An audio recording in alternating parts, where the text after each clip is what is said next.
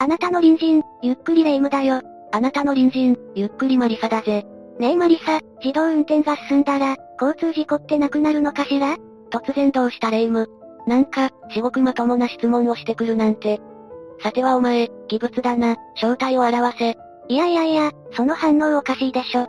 普通に交通事故のニュースを見て、なんとかならないのかなって思っただけよ。ふーむ。本当だろうか。後で変装を解いたりしないよな。私は天地茂の明智小五郎じゃないわよ。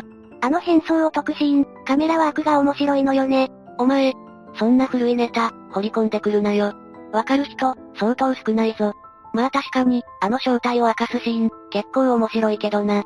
半分ぐらいまで変装をめくったら、驚く人の顔にカメラが映って、その後またベリベリめくるのよね。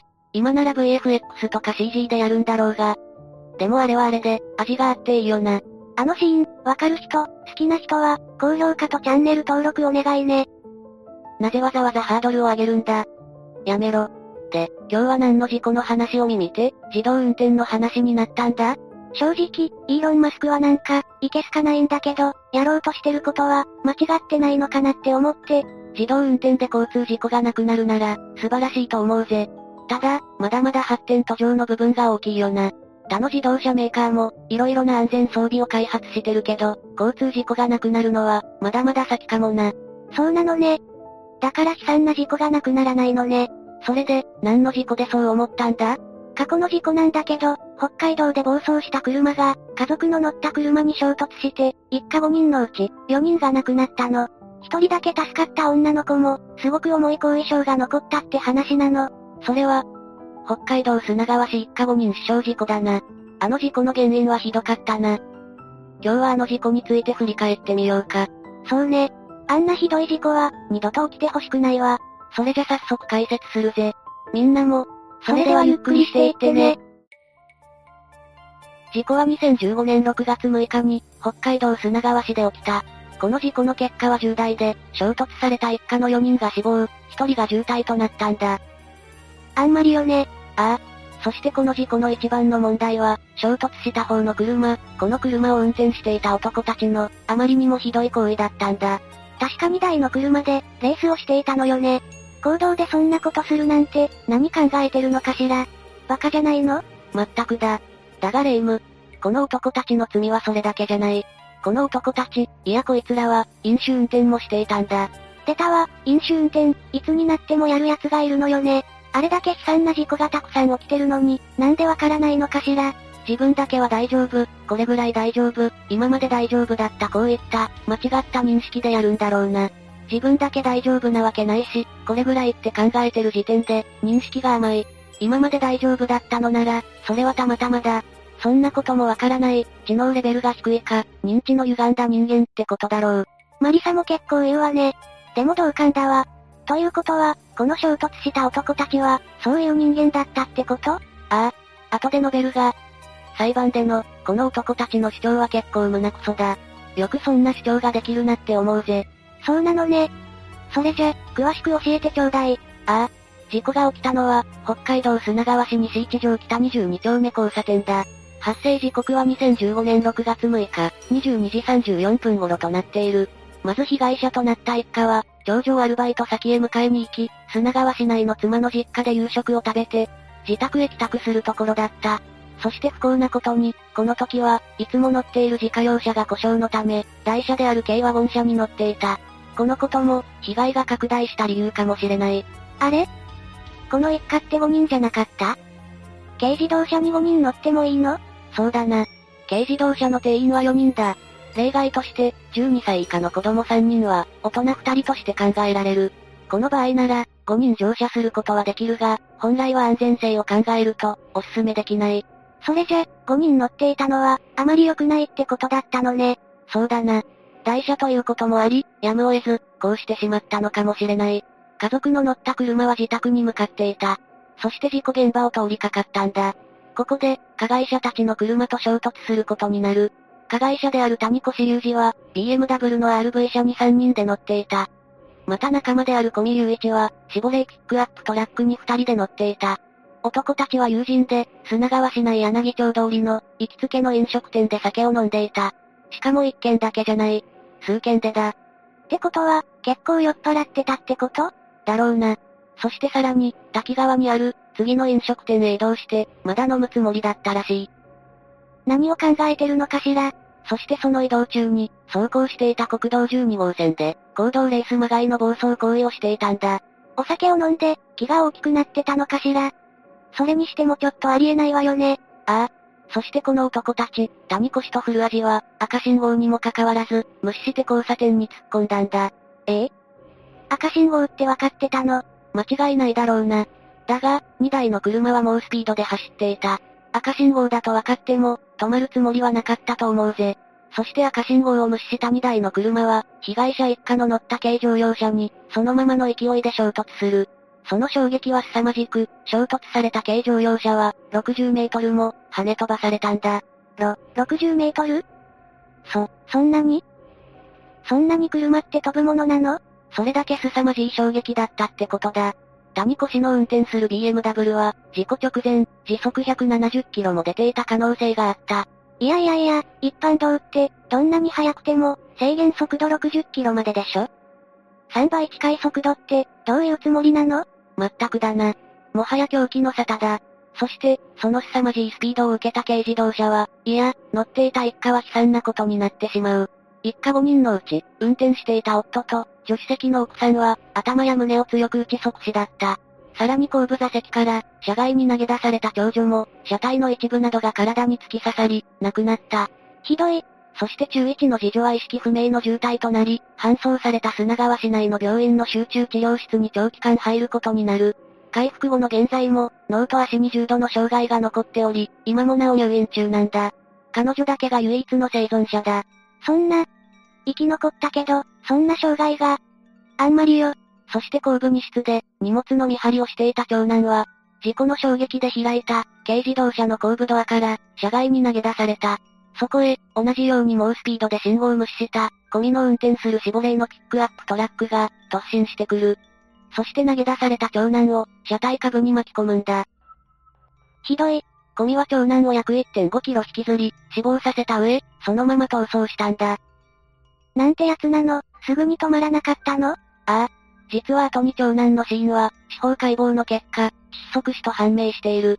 つまり、事故直後は生きていたが、ゴミの運転する車に引きずられたことで、死亡したと見られているんだ。それじゃ、すぐに止まれば、助かったかもしれないじゃない。これって殺人じゃないの？長男が引きずられた路面には、ゴミの車が蛇行して走行した後に沿って、血痕が残っていた。蛇行したのは、ゴミが、人を巻き込んだことを認識しており、振り落とすために蛇行したと考えられている。こいつら、人の心はないの。事故現場から1.5キロ離れた場所で、長男は発見された。そして置き去りにされた路上で、発見された時、下半身の骨が剥き出しになるなど、凄惨な状態だったそうだ。こいつらには、一番重い刑でいいわ、無期懲役とか、極刑にするべきよ。全く同感だな。これだけの重大な結果を引き起こしたのは、この男たちの、あまりにひどい運転にある。被害者もその遺族も決して許せないだろう。過失ではなく、恋としか言いようがない。まったくだわ。だがこの男たちは、裁判で全面的に争うんだ。は、何言ってるの？どこをどう考えても、争うところなんてないでしょ。こいつらには地獄すら生ぬるいわ。興奮しすぎだレイム。気持ちはよくわかるがな。一応、こいつらの主張も見ていこう。まず裁判で、検察からこの連中は、危険運転致死傷罪で起訴される。まず最初に衝突した谷越だが、事故直後には、赤信号だったがいけると思ったと、話していた。だがその後の事情聴取では、物を取ろうとして信号を見ていなかったと、供述を変えている。どう考えても、嘘でしょ。っていうか、そんな理由で、170キロで交差点に突入しないわよ。それだけじゃない。この谷越は逮捕後は、青信号だった、100キロ以上は出していない、このように容疑を否認するに至ったんだ。はぁ、あ、何言ってるの？こいつ。やっぱりクズね。もう一人はどうなの？やっぱり同じ？ゴミは事故の前に、ビールをジョッキ1杯飲んだと供述している。だが、谷越と行きつけの飲食店などで、20時半から22時頃まで酒を飲んでいた。一杯だけのわけはないだろう。こいつも同じクズね。しかもコミは事件の翌日に出頭した。そして、人を引いたとは思わなかったと否認する。それじゃ、なんで翌日に出頭したのよ？翌日の出頭の理由は、飲酒運転がバレる、任意保険に入っていなかったから逃げたと供述しているんだ。え？任意保険に入っていないの？こいつ、バカなの？普通、入るでしょ。まあこういったことからも、こいつらのバカさが際立つな。自分は事故をしない、そういう根拠のない、過信、慢心があったんだろう。そしてこういう人間こそ、保険に入るべきだ。こんな過信や慢心を持って、運転していれば、いずれ事故を起こす。現に、取り返しのつかない事故を起こしたわけだしな。なんて言えばいいのか。どんな育ち方したら、こんな人間になるのかしら。そうだな。ちなみにこの二人が乗っていた車は、二台とも外車だ。しかも、高級と言える部類の、高額な車なんだ。二人は20代。よほど車が好きで、稼ぎのほとんどを車に使わないと、維持も苦しいと思うぜ。車に稼ぎの全部をつぎ込んだのか、それとも親のすねかじりなのか。まあ、お察しだな。任意保険に入っていないってところで、ねえ。先にも述べたがコミは、被害者の長男を巻き込んでから、国道から脇道に入り、左折や右折を繰り返し、振り落としのためか蛇行運転をしていた。事故後、一度知人の車で現場に戻り、病院に搬送された谷子らに、愛にも行っていた。事故当日は知人の家に泊まり、アルコールを抜き、翌日、証拠隠滅のために、車の血を洗い流すも洗いきれず出頭している。ひき逃げ車両は、ブルーシートをかけられ放置されていたんだ。聞けば聞くほど、このコミって男、なんなのって思うわね。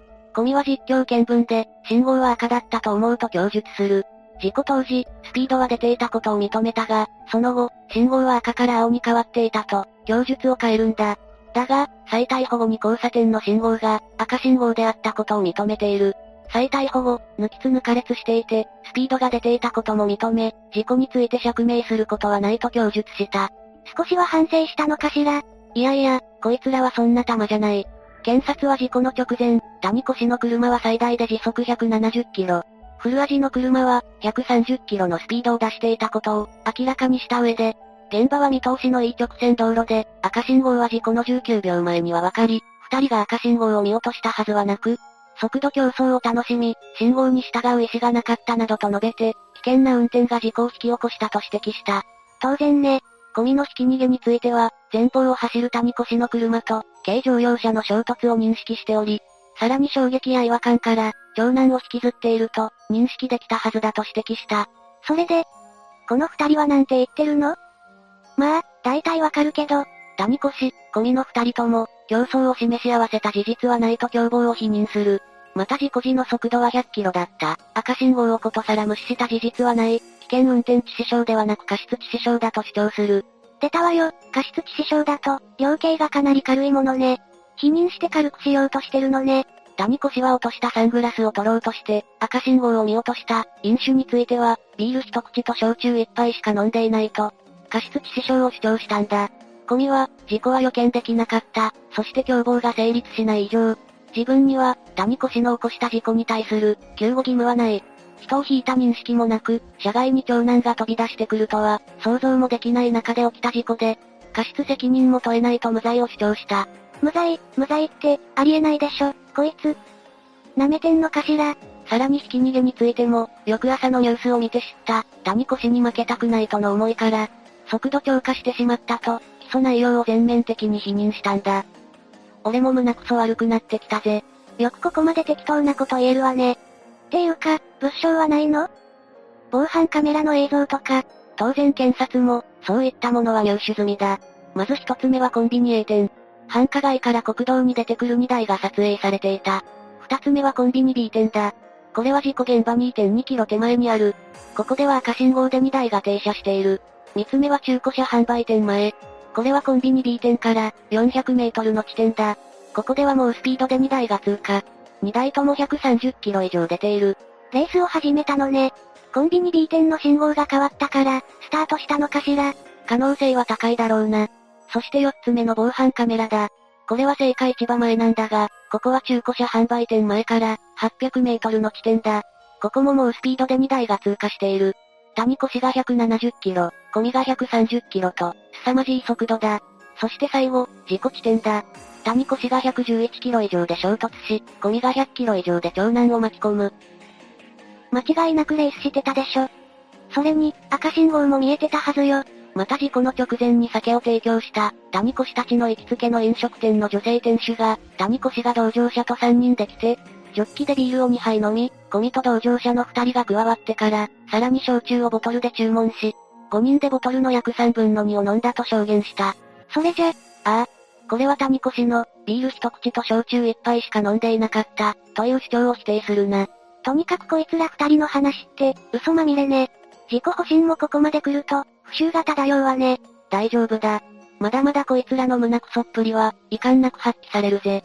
被告人質問でコミは改めて無罪を主張する。無罪ってなんだよ。腹立つな。ひき逃げについては、赤信号で侵入した認識はなかった。谷越の車をずっと見ていたので、信号を見たかは覚えていない。谷越の車が被害者の車とぶつかったのは、はっきりわかった。だがその後、何かにぶつかったような記憶はあるが、一瞬だったので何が何だかわからなかった。長男が飛び出してきたのは見えなかった、と述べたんだ。いやいやいや、絶対巻き込んだのはわかってるでしょ。蛇行運転についてはなんて言ってるの？当然検察もその点をついた。歩道ギリギリを走ったり、蛇行運転をしたのは、長男を引いたことに気づいたからでは？こう質問した。だがコミは、引きずった感覚はなかった。気づいていたら止まっていたと述べる。逃げたことも、飲酒していたので、見つかるとまずいと思い逃げた。谷越とレースをしようという意識はなかった、などと証言して無罪を主張したんだ。さらに検察から、事故の時の状況について、直前に130キロの速度を出していたか、信号を見ていたか、ブレーキを踏んだか、さらに同乗者の友人から現場に戻ろう、と言われたことなどを問われると、覚えていない、よくわからないなどの発言を繰り返したんだ。ぐぬぬ。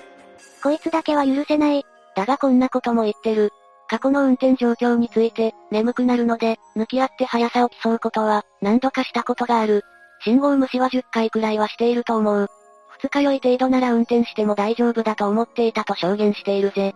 語るに落ちるとはこのことだな。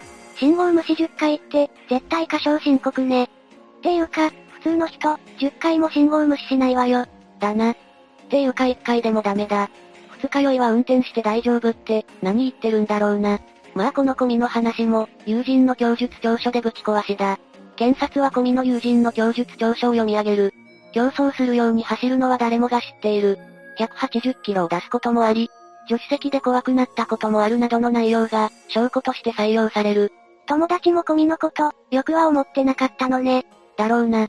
また、コミは、事故当日の飲酒量について、カラオケでカクテルを2、3杯、自宅や友人宅で缶ビールを3本以上飲んだ。谷越と会った飲食店でもビールや焼酎を飲んだと、証言している。検察側から、違法行為だという認識があったか、という質問にはありましたと答えたんだ。しかもこのコミは、事故後、病院に搬送された谷越に会いに行っている。検察官に被害者の心配はしなかったのか、そう聞かれ、友達の谷越のことの方が心配だった、と答えているぜ。アホなのか。もういちいち怒るのも疲れるわね。人間とは思えない、いえ、まだ犬とか猫の方が、心があるわね。比べる方が失礼だぞ。こんな人間がいることの方が驚きだ。それで、この二人はどうなるの？まさかこんな主張が通らないわよね。大丈夫だレイム。検察官も裁判官も、まともだぜ。札幌地検は、赤信号をことさらに無視し、かつ重大な交通の危険を生じさせる速度で運転した、と判断し、初公判では危険運転致死傷罪での共謀を適用、谷越、込み両者に懲役23年を求刑する。そして札幌地裁は、異例となる危険運転の共謀を認定し、求刑通り懲役23年の判決を言い渡したんだ。当然ね。でも、こいつらは納得しないでしょうね。ああ、谷越も込みも判決を不服として、控訴する。だが札幌高裁はいずれも控訴を棄却するんだ。よしよし。当たり前よ。こんな奴らが7年ぐらいで出所なんて、絶対許せないわ。谷越については、被告側と検察双方が、上訴権を放棄したことにより、懲役23年の高裁判決が確定した。一方、コミは判決を不服として上告する。だが後に上告を棄却する決定がなされたため、懲役23年が確定したんだ。核あるべきね。でも23年でも短いかも。やったこと考えると、ほんと、殺人って言ってもいいくらいよね。ああ、この連中は本当にひどい。だが、今でも飲酒運転はなくならない。無免許運転や無保険者、無車検車など、危険な状態もあるから、十分注意して運転してもらいたいな。でも、相手がそんなおかしな人間だったら、こっちが気をつけていても、どうしようもないでしょ？確かにそうだが、普段からスピードを出さない、変な動きの車には近づかない、無理な運転はしないなど、自分で気をつけることはできるだろ少しでも、事故や危険を遠ざける心がけは大切だ。確かにね。こんなおかしな人間が、ゴロゴロいるとは思いたくないけど、注意するに越したことはないわね。飲酒運転は罰則が重くなっても、根絶することはできていない。そもそも自分は大丈夫なんて考えている、アホな人間は運転してほしくない。そもそも飲酒運転での摘発で、免許取り消し、結核期間2年だが、2年じゃ短いかもな。そうよね。もう5年とか10年とか、免許取れないようにしたらいいのに。ただ、こういう人間は次に、無免許で運転したりするから、始末に追えないんだよな。飲んだら乗るな、飲むなら乗るなって、昔から言われてるけど、そういう人間には届かないのね。そうだな。そもそもこういう人間に、運転させちゃいけないんだろうな。そのうち、自動運転車で、最初にアンケート、取られるようになるかもね。アンケートそう、お酒飲んでますかとか、ちゃんと運転できますかとか、いろいろ聞いてくるの。それで、AI が判定して、こいつはダメだって判断されたら、動かないとかね。なるほどな。ちょっと面白いかもな。でも霊夢、AI に散々質問されて、だが霊夢、おめえはダメだ、とか、そんなこと言われたらどうする？ガビーン、そ、そんなことはないはずよ。しくしく泣いちゃうかも。おかしいな。いつもの霊夢なら、そこはふざけないで、って怒るところのはず。やはり偽物では。ふふ、よく見破ったわね。褒めてあげるわ魔理沙。ベリベリベリベリ。な、レイムの顔が。ベリベリベリベリ。中から。レイムが。レイムふふ、新生レイムよ、驚いた私の演技力もなかなかでしょ？天地茂さん並みよね。い、今見たことを正直に話すぜ。まんじゅうの皮を剥くと、まんじゅうが出てきた、そんな気分だぜ。なんだか、薄皮まんじゅうを剥いて食べたくなったな。なんでよ、せめていちご大福にして。お前は天地茂さんのモノマネでもしてろ。天地茂まんじゅうだ。ひどい。それじゃ、今日の解説はここまでだ。みんなも、いつおかしな隣人に出会うかわからない。注意して過ごしてくれ。そうね。出会い出会い。って、時代劇のノリじゃなんともならないわ。何かが違う気が。みんながまた会う時まで、無事に過ごしていることを祈ってるわ。それじゃ次回も私たちの隣人として、ゆっくりしていってね。出会い、出会い。